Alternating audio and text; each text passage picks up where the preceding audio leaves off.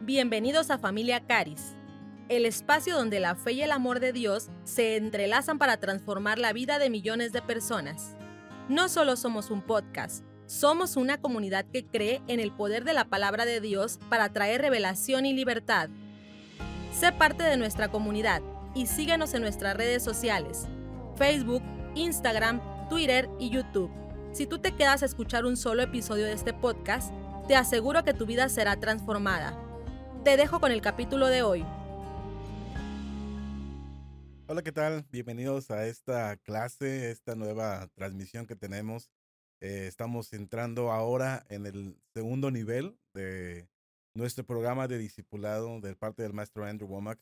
Este material que ha cambiado mucha gente, que ha revolucionado muchas personas. Yo personalmente he sido transformado por este material, por estas enseñanzas. Y cada vez que veo este, este discipulado, empecé a verlo allá como por el 2014 y ya van casi 10 años donde cada vez que lo leo, cada vez que lo imparto, cada vez que lo enseño, cada vez que lo estudio, eh, aprendo cosas nuevas. Y, y, eso es algo bien lindo porque eh, lo veo como algo que tengo que estar repitiendo cada tiempo. Además de mi lectura bíblica, el discipulado es, una, es un material que, que me ayuda muchísimo. Y este tema en particular yo sé que te va a gustar bastante. Este tema bueno, no sé si te va a gustar bastante, yo estoy exagerando con el bastante, pero yo creo que te va a gustar mucho o te va a incomodar mucho o tal vez te ofendas si en un momento de esta clase te, te, salgas de la transmisión o te salgas de esta, de, esta, de esta clase. Y la verdad es que te animo a que después lo reconsideres y que regreses a verlo. Eh, sé que te va a ayudar mucho, a mí me sigue ayudando. Pero este tema es, se llama el egocentrismo. Es, un, es una clase bastante interesante, bastante buena. Eh, donde sé que Dios te va a hablar tanto como a mí me sigue hablando al respecto. Eh, y sabes algo, déjame primero poner este fundamento para todos nosotros. Todos somos egocéntricos. Tú eres egocéntrico. Yo soy egocéntrico. No, yo no soy egocéntrico. Yo, yo no, yo soy el más humilde de, todos. No, no, no tiene nada que ver eso. Yo, yo lo que me refiero es que todos tenemos egocentrismo. Todos tenemos un nivel de egocentrismo. Y la realidad es que te puedo decir ahorita fácilmente por qué te puedo decir que es una persona egocéntrica, es la capacidad con la que tienes de ofenderte. Si te ofendes muy rápido, significa que tienes un nivel de egocentrismo bastante alto. Si tardas en, ofenderte, bueno, pues tardas en sacar tu egocentrismo, pero realmente el ofendernos, el, el, sentirnos agraviados, sentirnos molestados, sentirnos eh, que nos están haciendo algo, eso es egocentrismo. Y ahorita vamos a ir viéndolo a través de esta clase que te voy a animar a algo. Yo sé que a lo mejor mientras vamos escuchando algunos ejemplos, algunos, algunos puntos, vas a decir, ah, esto es muy bueno para el primo de un amigo, esto es muy bueno para un amigo, esto es muy bueno para mi primo o para alguien. No, déjame te digo que esta clase no es para tu amigo, ni para tu conocido, ni para tu enemigo. ¿eh? Esto, esta clase es para ti, es para mí, para poder aprender. Y esto hoy es, hoy se trata como este tema, ¿vale? Eh, la ironía de ese tema, ¿no? Este tema se trata de ti, es de, tu egocentrismo. Y yo espero que, que, te puedas sentir muy bendecido, pero mira, ponte a pensar un poquito. Eh, no sé, voy a poner este ejemplo, lo, lo, he hecho en diversas ocasiones, pero espero que, que, que te ayude a entenderlo. ¿Te acuerdas de aquella ocasión donde estabas en una fiesta o estabas en un en una reunión y había una cantidad tal vez de 5, 10, 15, 20, 30 personas, no sé, 50 personas. Y de repente ya se toman una fotografía grupal y, son un montón de personas, hay un grupo de gente y se toman una fotografía, ¿no? Este, y de repente, eh, pues ya tú te, te, enteras de que esa fotografía la van a poner en algún lado. Y pasa el tiempo, pasan, no sé, un día o dos días y que sé y de repente te sale en tu celular has sido etiquetado en una fotografía. Bueno, ahorita estamos ya en la época de Facebook y, demás, ¿no? Instagram y todo esto. Y de repente sale una notificación en tu celular y estás en una reunión, estás en algo importante, estás en donde sea, y de repente te sale una notificación que dice, has sido etiquetado en una fotografía. Tú no puedes estar inquieto hasta que de, de, repente, no puedes dejar de estar inquieto, perdón, hasta que de repente dices, ya quiero ver esa fotografía, quiero verla. Y seguramente esa fotografía la quieres ver porque quieres ver cómo se ven tus amigos, ¿verdad? E, en esa fotografía, si estás con la familia, dices tú, ay, quiero ver cómo sale mi abuelita. Quiero abrir esa foto porque me urge ver cómo sale mi mamá en esa fotografía. O me urge ver cómo sale mi pareja, mi esposo, mi esposa. ¿Será esa la razón por la que te urge ver esa fotografía? ¿verdad que no? La razón principal por la que quieres ver esa fotografía, esa etiqueta, esa fotografía que publicaron, ¿por qué la quieres ver? Porque tú sales en esa foto. ¿Y quién es la primera persona a la que buscas en esa fotografía? A ti mismo, ¿no? No buscaste a tu mamá, no buscaste a tu hermano, no buscaste a tu, a tu esposo. Yo tengo una plática, un chiste local con mi esposa todo el tiempo, de que batallo mucho. Yo, para salir en una fotografía bien, yo, yo salgo muy mal en las fotografías. Eh, y, es bien complicado que sale una foto y de repente salgo bien en una fotografía. Todas las demás salgo haciendo caras, salgo haciendo gestos, sale con un ojo cerrado, qué sé yo. pero por fin sale una fotografía bien. Y mi esposa sale muy bien, se ve muy bien mi esposa. Y mi esposa de Fabi de repente dice, hmm, no, no me gusta. Me gusta más la otra. En la otra salgo muy mal. En la otra yo salgo muy, muy mal. De verdad tengo una mueca, pero ella dice, yo me veo muy bien. Y yo siempre es un chiste local que tenemos mi esposa y yo, de que ella está pensando nada más en sí. Mira, yo batallo bastante para salir una fotografía. Pero esto demuestra bastante eh, el nivel de egocentrismo que podemos manejar. Es un ejemplo muy simple. Pero estamos pensando en nosotros todo el tiempo. Es la verdad. E, y la ironía de las cosas es esto, fíjate. Vivimos en una sociedad y tú estás en una sociedad en la cual también seguramente tú eres parte y tú has tenido este pensamiento. Nos preocupamos tanto por lo que piensan de nosotros. Nos preocupamos tanto por lo que piensan cada día de nosotros. Pero te voy a decir algo. La verdad es que la gente no está pensando en ti. La gente no está pensando, oh, César, ¿cómo está? No, la gente no está pensando en ti. La gente está pensando en sí misma. Todos nosotros, ¿a poco tú te la pasas pensando en las personas? Claro que no, te la pasas pensando, la mayor cantidad del tiempo te la pasas pensando en ti. Y alguien puede decir, no, yo solamente estoy pensando en ayudar en otras personas. Pues está muy bien. Pero quiero decirte que hemos manejado un nivel de egocentrismo bastante, bastante fuerte. Eh, y, y, sabes qué?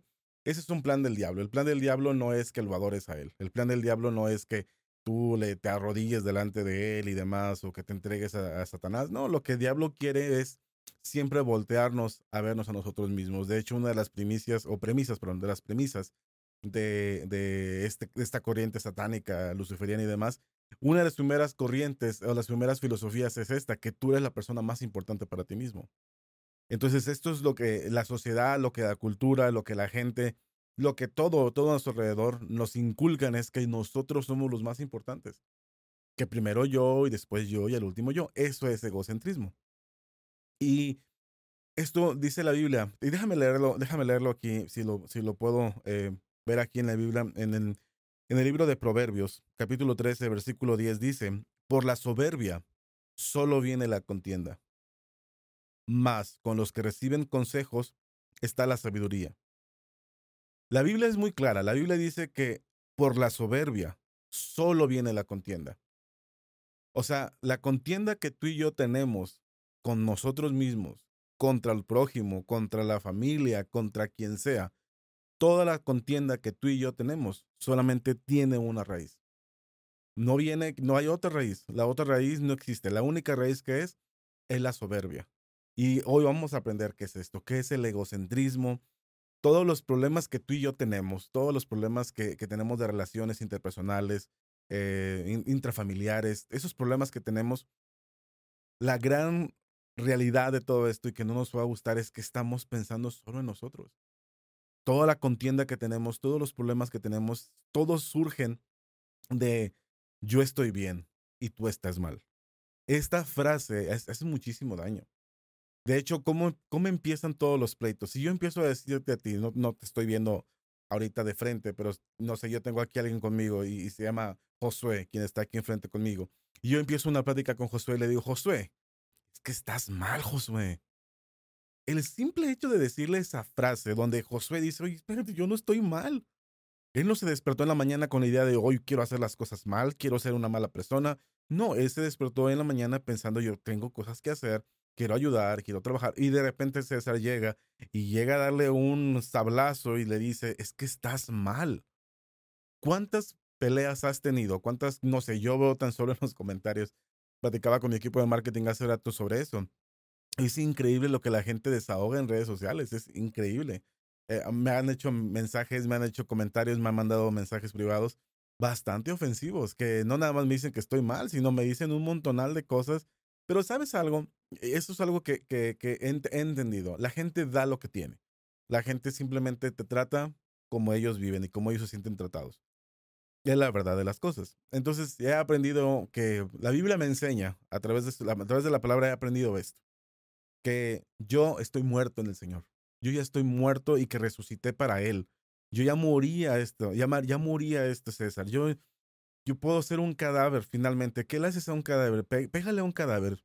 Golpea a un cadáver. Escúpele a un cadáver. Dile de groserías a un cadáver. ¿Qué hace? Nada. Y yo quiero aprender a hacer esto, donde la verdad es que lo que las demás personas puedan hacer o decir, mira, tanto cosas como buenas como malas realmente no tienen tanto valor como lo que la palabra dice acerca de mí. La palabra dice que yo soy amado, que soy justo, que soy perfeccionado. La palabra dice que Él me ama, que Él está conmigo todos los días hasta el fin del mundo. Eso para mí es más que suficiente que lo que una persona eh, pueda pensar o decir acerca de mí. Y eso es la verdad. Ahora, no, no podemos evitar esto. Yo sé que las personas con las que más te ofendes, recuerda esto, las personas con las que más te ofendes, ¿quiénes son? Si yo no te conozco, yo no sé quién eres, y yo te digo, eres un tonto, eres una tonta, ¿qué efecto tiene en ti? Nada. Porque no nos conocemos, ni siquiera te estoy diciendo directamente a ti. Pero que alguien a quien tú amas, alguien de quien, a quien tú has depositado confianza, alguien en el que has puesto unas expectativas altas, Ojo, ¿quién puso esa expectativa alta? Tú. De repente te dice, eres una tonta o eres un tonto. Te duele. Las palabras duelen. Así como los golpes duelen, las palabras duelen. Entre más cerca estás de las personas, más dolor te causa. Yo siempre pongo este ejemplo. Si estoy dando un puñetazo y, yo te pego y estás a 10 metros de mí, pues no te ni me preocupa. Pero si yo te doy un puñetazo, usando esta analogía, un puñetazo, y estás a medio metro de mí, te va a doler. Algo te va a doler. Entre más cercanas tenemos a las personas, a, la gente que, que, nosotros consideramos cercanas a nuestro corazón, entre más cerca, entre más cerca esté de nosotros estas personas, más dolor causa la decepción. Pero ojo, las personas simplemente no te están ofendiendo, tú te ofendes. Hay un principio que te quiero comentar hoy acerca del egocentrismo uno no, a ti no te ofenden, vaya, en pocas palabras, a ti no te pueden ofender sin tu permiso. La, ofenda, la, ofensa no se da, la ofensa se recibe. Como te decía, tú puedes decirme lo que tú quieras y realmente no me afecta. Seguramente de las personas a las que más amo, a la gente que tengo más cercana, a la gente que, eh, seguramente sí, a quien tengo una expectativa. Una persona hace unas semanas me puso en mi, mi perfil de Facebook, me dijo, me decepcionas yo esperaba más de ti. Esa persona en mi vida la he visto, en su vida me ha visto, no tiene una relación conmigo y logré decepcionar a una persona. ¿Sabes por qué? Porque puso una expectativa alta en mí sin conocerme, no sabe quién soy. Y la verdad es esta, que si tú pones una expectativa alta en mí sin conocerme, si, tiene, si tú pones una expectativa en que yo te voy a decepcionar, porque la verdad es esa, te voy a decepcionar. Entonces, Mira, la gente, como te decía hace un momento, la gente da lo que tiene. Yo he platicado con mi esposa, hemos atendido a algunas personas, eh, se han acercado con nosotros y siempre les hemos dicho, sabes que la ofensa que estás recibiendo, lo que estás viviendo ahorita realmente se produce por tu egocentrismo. La, gran mayoría, de hecho, todo, hay un libro de Andrew Womack, toda la tristeza proviene de ahí, proviene del egocentrismo, es la raíz de todos los males. Esa es la raíz de todos los males este, no solamente el amor al dinero, sino también el egocentrismo. Es la raíz de toda la tristeza, dice el subtítulo de este libro. Mira, te voy a poner este ejemplo. Yo imagínate que yo estoy hablando contigo y, y me empiezo a quejar y yo siempre pongo este ejemplo con mi esposa y como no está aquí en esta en este estudio puedo puedo decirlo. Pero cuando yo no sé, imagínate que tengo una relación con mi esposa o tú con tu esposo, o qué sé yo, con la gente y, y tal vez te empiezo a platicar. Es que mi esposa me gritó mi esposa me ofendió. Mi esposa me humilló. Mi esposa me gritó, me pegó. Mi esposa. Y, empiezo a, decirte esto, ¿no? Me, me dijo de cosas, me, me lastimó, eh, me, me hirió. No vas a decir, oye, pues ya divórciate, no vas a decir con este ejemplo.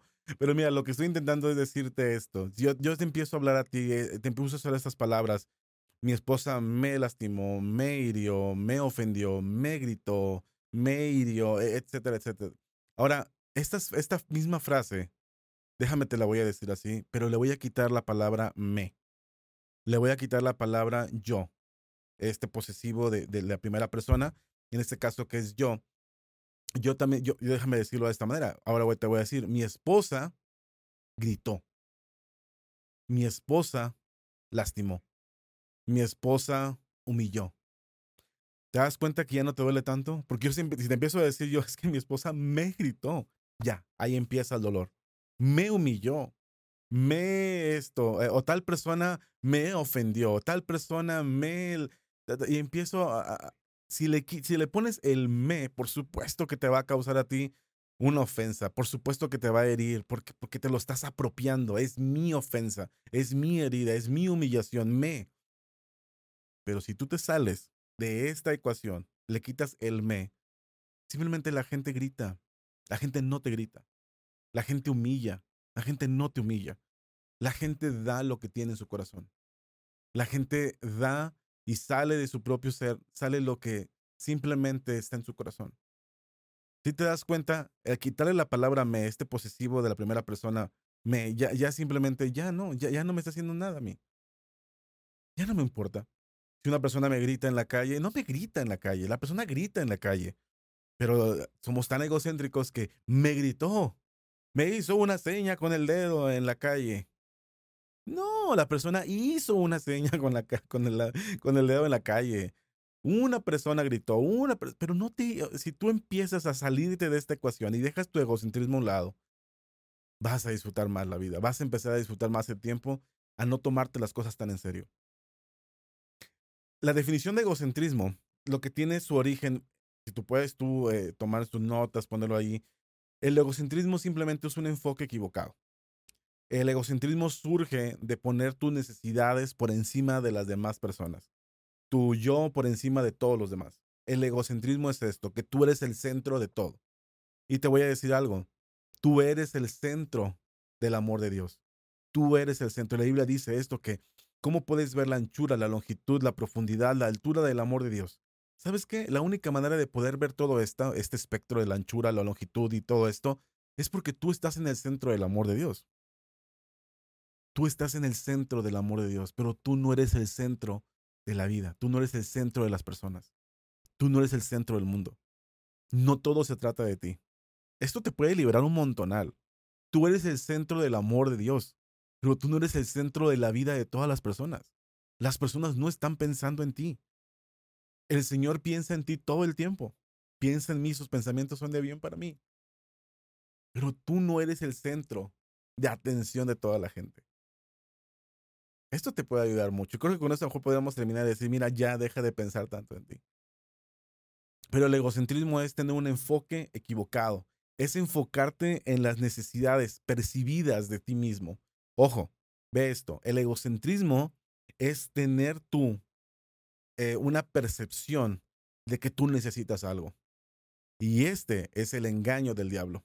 El diablo ha intentado engañar y lo ha logrado en gran parte de nuestra vida de hecho lo logró con los primeros habitantes de este mundo. Al momento de poder ponerte, de querer ponerte una necesidad. Mira, la Biblia dice en Colosenses 2.10 que nosotros estamos completos en Él. ¿Qué, ¿Qué significa esto? Que no nos falta absolutamente nada. No me falta nada, estoy completo. Si tú puedes entender esto, que estás completa, que estás completo, yo no necesito algo y no necesito a alguien, nada ni nadie para que supla una necesidad que mi papá suple. Yo no necesito amor de la gente, yo tengo el amor de mi Dios. Yo no necesito la paz de la gente, yo tengo la paz de mi Señor. Yo no necesito que... No, la verdad es que no, yo no necesito a nadie. Y se escucha bien soberbio, pero no, la verdad es que la única persona que me suple todo es Jehová Jireh, Él es mi proveedor. Pero el egocentrismo es un exceso de enfoque en necesidades que tú tienes como una percepción primordial. Mira, en el Génesis, en el capítulo 3 de Génesis, tú puedes ver qué fue lo que sucedió ahí. Voy a resumirlo, no voy a entrar en mucho detalle. Pero el Señor le dio una instrucción a Adán y le dijo en pocas palabras, tú puedes comer de todo árbol que está aquí. Tú puedes comer lo que tú quieras. Todo, pero menos un árbol. Entonces, el único árbol que no podía comer era el árbol de conocimiento del bien y del mal. Pero él podía comer de todos los árboles más. Ahora, quiero que recuerdes alguna nota importante. Recuerda que había, en el libro de Apocalipsis habla de dos árboles. está el árbol, de hecho en Génesis también se dice, hay dos árboles que, se mencionan, no, no menciona las naranjas, ni las manzanas, ni las papayas, pero ahí están todos los árboles. Pero menciona el árbol del conocimiento del bien y del mal, y también menciona al árbol de la vida. Cuando el Señor le da la instrucción a Adán y a Eva, bueno, principalmente a Adán, le está diciendo, no puedes comer de cualquier árbol, pero no puedes comer del árbol del conocimiento del bien y del mal. Significa que podía comer del árbol de la vida. Eso es una nota nada más para que lo pongas ahí. Ellos tenían acceso al árbol de la vida. Pero el Señor les dijo, no coman del árbol del conocimiento del bien y del mal. ¿Qué fue lo que hizo el Señor? Simplemente le está dando una instrucción porque tiene un propósito. Simplemente es, mi papá me dijo que yo hiciera esto, no lo hago, se acabó, no me la complico. Lo que logró Satanás en Génesis 3, dice el versículo 1, pero la serpiente era astuta más que todos los animales del campo que Jehová Dios había hecho, la cual le dijo a la mujer, con que Dios os ha dicho, no comáis de todo árbol del huerto. Mentira. No, el Señor sí dijo, pueden comer de todo árbol del huerto. Y la mujer pues empieza, mm, tiene la, información toda tergiversada, no la, no la tiene toda. Y la mujer respondió a la serpiente, del fruto de los árboles del huerto podemos comer. Pero del fruto del árbol que está en medio del, huerto, dijo Dios, no comeréis de él. Hasta ahí todo estaba bien, pero exageró la mujer y dijo, ni le tocaréis para que no muráis. El Señor no le dijo que no lo toquen, el Señor dijo, no coman. Ojo aquí lo que dice el versículo 4. Entonces la serpiente dijo a la mujer, no moriréis, sino que sabe Dios que el día que comáis de él, serán abiertos vuestros ojos, y seréis como Dios, sabiendo el bien y el mal. La serpiente no batalló mucho con esto. La serpiente simplemente le dijo una mentira disfrazada de verdad, porque el Señor pareciera que les está reteniendo algo. Imagínate esto, vamos a ponerlo este, en, este, en esta perspectiva. ¿Cuántos árboles existen en el mundo? No sé cuántos existan, pero vamos a suponer que existen 100.000 árboles. Seguramente hay muchísimos más, pero, supongamos que hay 100.000 árboles. Entonces, esos 100.000 árboles están dentro del huerto. ¿Sabías tú esto? Que Dios no ha vuelto a crear otro árbol. Dios no volvió a crear ningún árbol. El, día que creó a los árboles, el primer día, son los mismos árboles que se han reproducido hasta el día de hoy. Entonces, todos los árboles que existen hoy en día y todos los extintos también, porque se han extinguido, ya estaban en el huerto, estaban ahí en el huerto del Edén. Supongamos que son 100.000 árboles, 100.000 especies. Hay manzanas, hay papayas, hay naranjas, hay mandarinas, no sé qué hay. No sé cómo le digas en tu país. Pero hay un montón de árboles. Imagínate, el Señor les está diciendo, tienen todos estos árboles. Pero ¿qué fue lo que hizo Satanás? Satanás no está diciendo, imagínate cómo hubiera entrado la, la mentira, ¿no? O cómo hubiera sido la tentación. No, nunca hubiera sido una tentación. Si Satanás, a través de la serpiente, ¿qué le dijo a Eva? Le dijo, hay un árbol.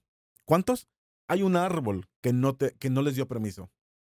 Y ese árbol, Dios lo está reteniendo porque no quiere que sus ojos se abran. Él sabe que sus ojos se van a abrir, por eso no quiere. Es más, eh, van a ser como Dios, pero Él les está reteniendo algo. Ojo, les está reteniendo algo. Pero imagínate que si Satanás hubiera dicho, ¿sabes qué, Eva? Dios te dio 99.999 árboles, pero no te dio uno. Si Satanás hubiera puesto el enfoque en la cantidad de árboles que sí tenían, créeme, ¿Qué hubiera pasado contigo y conmigo? Mi papá me dio 99.999 árboles. Ja, no necesito uno más. Tengo 99.999. Pero ¿sabes qué fue lo que hizo Satanás? Satanás hizo un enfoque en lo que te falta. No puso un enfoque en lo que tienes. Puso un enfoque en lo que no tienes. A Eva le hizo lo mismo. No le hizo un enfoque en los decenas de millares o cientos de millares de árboles que sí tenía, puso enfoque en que te falta uno. Y eso es lo que el diablo hace, que te falta uno, que te falta algo, que te falta más atención, que te falta más amor, que te falta más cariño, que te falta más respeto, que te falta más honra, que te falta más, no sé qué cosa te falta. Pero el diablo siempre hace un enfoque en eso. Es que no me respetan, es que no me honran, es que no me dan lo que me hace falta. Cuando tú y yo entendemos que mi papá es el que me honra, el que levanta mi cabeza, Yo no necesito la honra de nadie más. Y si no me la dan, no me importa. Cuando yo sé que tengo un papá que me ama y que me respeta, yo no necesito el amor y respeto de nadie más. Y ese fue un error que yo cometí por muchísimos años, esperando recibir de otras personas lo que me hacía falta. Y te voy a decir algo, esa es la mentira del diablo. Poner un enfoque en que te falta algo. Te falta un árbol, te, te falta una fruta, pero tengo cientos de miles de árboles. Sí, sí, sí, eso no importa, te falta algo te falta el mejor asiento del lugar, te falta la mejor ropa, te falta la mayor atención. Es que a todos les ponen atención menos a mí. Es que a todos respetan menos a mí. Em, y es una competencia que el diablo todo el tiempo ha puesto en nosotros, donde pone un enfoque en lo que nos hace falta. Ahí surgió el egocentrismo. Tú, tú y yo podemos especular muchísimo y hablamos de la desobediencia. La Biblia habla de esto, que, que la desobediencia del hombre. Pero en primera instancia, ¿por qué fue desobediente Adán. ¿Por qué fueron desobedientes Adán y Eva? Por ahí entró la tentación. Dice la Biblia que Dios no tienta a nadie y por nadie puede ser tentado. La Biblia dice también que la tentación, ahí no viene otra cosa más que dice que la tentación viene a nosotros por nuestra propia concupiscencia, por nuestros propios deseos, por lo que nosotros tenemos como expectativas un deseo, un anhelo, una expectativa, lo que sea, lo que sea, lo que sea. Nuestra propia concupiscencia es la que produce esta, esta tentación. Adán y Eva no sabían que necesitaban un árbol. Adán y Eva sabían que papá les había dado todos los árboles, todos los animales, todo el mundo. De hecho, la mentira del diablo ahí está, donde está diciendo, ustedes van a ser como Dios. ¿Sabes algo? Adán y Eva ya eran los reyes de este, de este planeta. Ellos ya eran. Ya tenían todo el dominio, todo el señorío. Ellos ya eran conforme la imagen y semejanza de Dios. Pero el diablo logró engañarlos y mentirles por poner enfoque en que te falta algo. Y podríamos hablar muchísimo de esto eh, acerca del egocentrismo. Pero la base, la base de este tema es que tu egocentrismo y mi egocentrismo surgen de que pensamos que necesitamos más, que necesitamos a alguien más, que necesitamos algo para nosotros. En otras palabras, es una necesidad percibida que tenemos nosotros. Y si te pones a pensar, el Señor te ha suplido todo lo que necesitas. Yo tuve este problema en relación con mi matrimonio y te lo puedo decir con toda transparencia. Mi esposa es una persona amorosa, mi esposa es una persona que, ama, que, que me, llevamos ya casi 15 años de matrimonio. Y el problema que existía era un problema que yo tenía de egocentrismo muy alto, donde yo veía que mi esposa no suplía lo que me faltaba. Y sabes algo, mi esposa todo el tiempo lo estaba dando, pero era mi propio egocentrismo el que hacía que yo no viera, porque a lo mejor ella, vamos a suponer, ella, no lo sé qué ejemplo poner, ella compró nueve manzanas, pero falta una para que sean diez. Pero compró nueve manzanas, pero falta una. Te faltó una manzana. No pensaste en mí. Esta manzana era para mí, pero no pensaste en mí. bueno, ese es un ejemplo demasiado simple para poder decirte que la gran cantidad de problemas que puedes tener con tu cónyuge es con base en eso. Es pensar en que te falta algo. En que, no, Piensa en todo lo bueno, en todo lo que Dios te ha dado, en todo lo que Dios te ha dado, que te ha, que te ha proporcionado. Y yo puedo hablar de muchas cosas aquí. Tengo algunos ejemplos que no voy a avanzar. Solamente te voy a decir dos en el día de hoy. Pero mira, un ejemplo muy claro acerca del egocentrismo es esta. Yo sé que tú le llamas egocentrismo porque muchas personas le llaman egocentrista o egocéntrico a una persona que es así como el que se hace notar en medio de todos, como que quiere la atención. Y sabes algo, a esto se le puede llamar como eh, el orgullo. Número uno, el orgullo. Ese es un, es un rasgo del egocentrismo. Tengo más, pero solamente voy a dar dos el día de hoy. Un rasgo del egocentrismo es el orgullo, donde es un ego, una arrogancia, una confianza en ti mismo. Una persona orgullosa es una persona que simplemente dice, yo no necesito a nadie más. Yo no necesito que, que, que me digan qué hacer. Yo puedo hacer lo que yo quiera. Eso es orgullo, que no, la opinión de nadie no me importa y demás y demás y demás. Eh, si requiero ayuda, no me importa lo que los demás digan. Eso es una persona orgullosa que, que simplemente se cree mejor que los demás. Una persona orgullosa es que tiene una, una estima muy alta de sí mismo, acerca de lo que piensa de sí mismo, o sea, no le importa nada más, solamente lo que esta persona piensa de sí mismo eh, es mejor que los demás, en pocas palabras. Y podemos ver muchos ejemplos en la Biblia de cómo el orgullo ha, destruido personas, ha destruido naciones, ha destruido familias, ha destruido simplemente por el simple hecho de, de, de no ser humilde. Lo contrario a una persona orgullosa es una persona humilde, una persona humilde que reconoce que, que, no es, que, que no es mejor que los demás. Una persona humilde que sabe que no es Dios, que necesita un Dios. Porque una persona orgullosa es una persona que ni siquiera considera al Señor. Cuando dije que no necesita a nadie, es que no necesita a nadie, ni siquiera cree que necesita a Dios. Y esto es un problema muy fuerte. ¿Qué significa esto? Que la persona orgullosa, el orgullo es un rasgo donde yo pienso que yo soy mejor que los demás. Yo pienso que la opinión de otra persona no vale para mí. Yo pienso que soy el mejor. Y eso es bastante, bastante fuerte y es un rasgo que dices, ah, eso es fácil de identificar. Pero déjame darte un segundo rasgo. Y ese segundo rasgo es acerca de la timidez. Yo sé. Seguramente has pensado que dices, no, ¿cómo que ¿Cómo que ser tímido o tener temor es ser egocéntrico? Claro que sí. Porque así como el orgulloso, la persona que es orgullosa, la persona que practica mucho esto, es el soberbio, está pensando en que es el mejor de todos y que es el mejor de, decimos en México, la última Coca-Cola del desierto, que no hay mejor que él más que esa persona. Bueno, la persona está muy enfocada en sí mismo, está enfocada en sus capacidades, está enfocada en la persona en sí misma.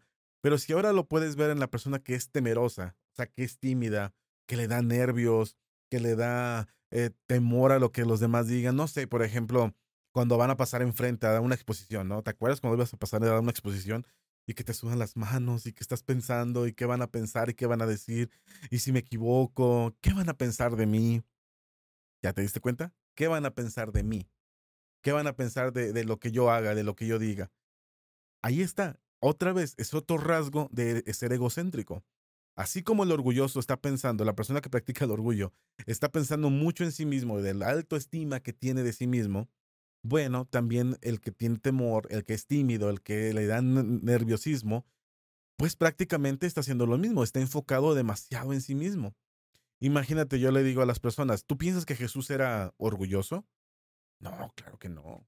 Jesús no, Jesús, vamos, lo, que menos fue fue orgulloso. O sea, Jesús se despojó de sí mismo, se humilló hasta lo sumo, dice la Biblia, y Jesús eh, perdonó, amó, bendijo, y él mismo dijo, tengan eh, estima unos de los otros, Jesús mismo le lavó los pies a los discípulos. Está claro que Jesús no fue orgulloso, pero también Jesús no fue tímido. Imagínate si hubiera pasado en aquella ocasión donde están reunidos cientos de miles o decenas de miles de millares de personas y él está diciendo Jesús, ya llegaron los paralíticos, ya llegaron los enfermos, ya llegaron los que están oprimidos por el diablo, ya llegaron y llegaron muchas personas y que Jesús diga, ay no, qué nervios, qué miedo, no, no, no, ¿qué van a pensar de mí? No, no, no, no, yo no puedo, no, tú Judas, no, tú Pedro, no sé a quién, tú, no, ustedes, yo, yo, yo no, yo, yo no sé hablar, yo no puedo hablar en público. No te imaginas a Jesús así. Si Jesús hubiera sido tímido y si le hubiera dado temor, si le hubiera dado lo que sea, nerviosismo, no hubiera sanado a los enfermos, no hubiera resucitado a los muertos. ¿Te das cuenta? El egocentrismo es como si fuera un palo que tiene dos extremos. De un lado tiene el orgullo y del otro lado tiene la timidez, pero ambos son parte del egocentrismo. El orgulloso, el que practica el orgullo, es demasiado enfoque en sí mismo, es demasiado este, en lo que yo puedo hacer y, en lo que mi capacidad y, yo, yo, yo. Pero también el tímido, también el que es tímido y, que tiene nerviosismo, e, es lo mismo, está pensando demasiado en sí mismo, en lo que los demás piensan de sí mismo. ¿Qué van a pensar de mí? ¿Qué van a decir de mí? ¿Y si me equivoco? Tú y yo no nos podemos permitir ser orgullosos, pero asimismo tampoco nos podemos permitir ser tímidos, porque tenemos un mensaje muy importante que compartir. Tenemos un evangelio. Y de hecho dice la Biblia, en 2 Timoteo 1.7, que Dios no nos ha dado un espíritu de cobardía, sino de poder, de amor y de dominio propio. Y de hecho hay una versión que dice, en vez de cobardía, dice, no nos ha dado un espíritu de timidez. Ese es el egocentrismo. El egocentrismo es tener un enfoque equivocado. El egocentrismo es vernos demasiado a nosotros como el centro de todo y de todos. ¿Y sabes algo? Él es el centro. Jesús es el centro de nuestra vida. Así es que tú y yo podemos empezar a practicar todo lo contrario al egocentrismo. Yo sé, como lo dije al principio, todos somos egocéntricos. Todo lo que te puede ofender, todo lo que te puede generar timidez y miedo, todo lo que te puede generar eh, toda esta, esta baja autoestima o alta autoestima, yo no sé cómo quieras verlo, todo esto surge de estar enfocado demasiado en ti mismo, en ti misma. ¿Cuál es el antídoto para esto? Dices tú, entonces, ¿qué hago? Dices, todos somos egocéntricos. Pues claro, y tu nivel de egocentrismo se va a notar en el momento que tú te ofendes, en el momento que tú recibes la ofensa, en el momento que tú percibes una necesidad, es que no me hacen caso, no me atienden, no me ayudan, no me escuchan, no. Y esto, esto sabes que no lo iba a mencionar, pero déjame mencionártelo. El exceso de egocentrismo es la depresión. El exceso de egocentrismo es terminar en un estado de depresión. Porque la persona que vive en depresión es lo que está viviendo. Nadie me entiende. Nadie me escucha. Nadie está para mí. Estoy solo. Nadie me quiere. Nadie me ama. Nadie me estima. ¿Te das cuenta? Tú no quieres llegar ahí. Tú no quieres llegar a un punto donde ya no hay más para ti. Recuerda que hay un Dios que te ama. Y un exceso de autopercepción, un exceso de egocentrismo es llegar a un punto en el cual llegas a una depresión. Y nuestro país, en México y en el mundo hispano, se ha hecho demasiado fuerte el tema de la depresión. Quiero animarte a que tú puedas vivir en, esta, en, esta, en este gozo que Dios tiene para ti. Quiero animarte en eso. Mira, yo sé que si muchas personas dicen que tú no entiendes, la depresión es una enfermedad. Bueno, si la depresión es una enfermedad, entonces confía en el Señor. Entonces es más fácil, porque entonces puedes confiar en que por las heridas de Jesús todas mis enfermedades, todas mis dolencias ya fueron curadas. Y si me dices entonces que es una situación del alma, algo emocional, bueno, entonces empecemos a enfocarnos en que Jesús es el centro de nuestra vida y que tú no, no tienes por qué estar sufriendo de todo esto. Salte del centro, porque en ese momento te vas a sentir muy ofendido. Y esto requiere más tiempo para poder explicarlo. Pero déjame decirte que tanto el orgullo como la timidez son un exceso de, estar viéndonos a nosotros mismos. Yo quiero animarte a esto, quiero animarte a que tú puedas disfrutar de tu, de, tu, de tu papá, de que Él es el proveedor, que te sientas completo en Él, que te sepas completo y completa en Él, que no te hace falta nada. Recuerda, todas las veces que nos ofendemos, ojo, escucha cómo lo estoy diciendo, no te ofenden, sino todo el tiempo que nos ofendemos, todo el tiempo que tú te ofendes, tienes trabajo doble, ofenderte y desofenderte. Porque la gente no está consciente muchas veces de que te ofendió. Hay gente que ha venido conmigo y me dice simplemente, es que yo me acuerdo que hace cinco años tú me hiciste una cara fea.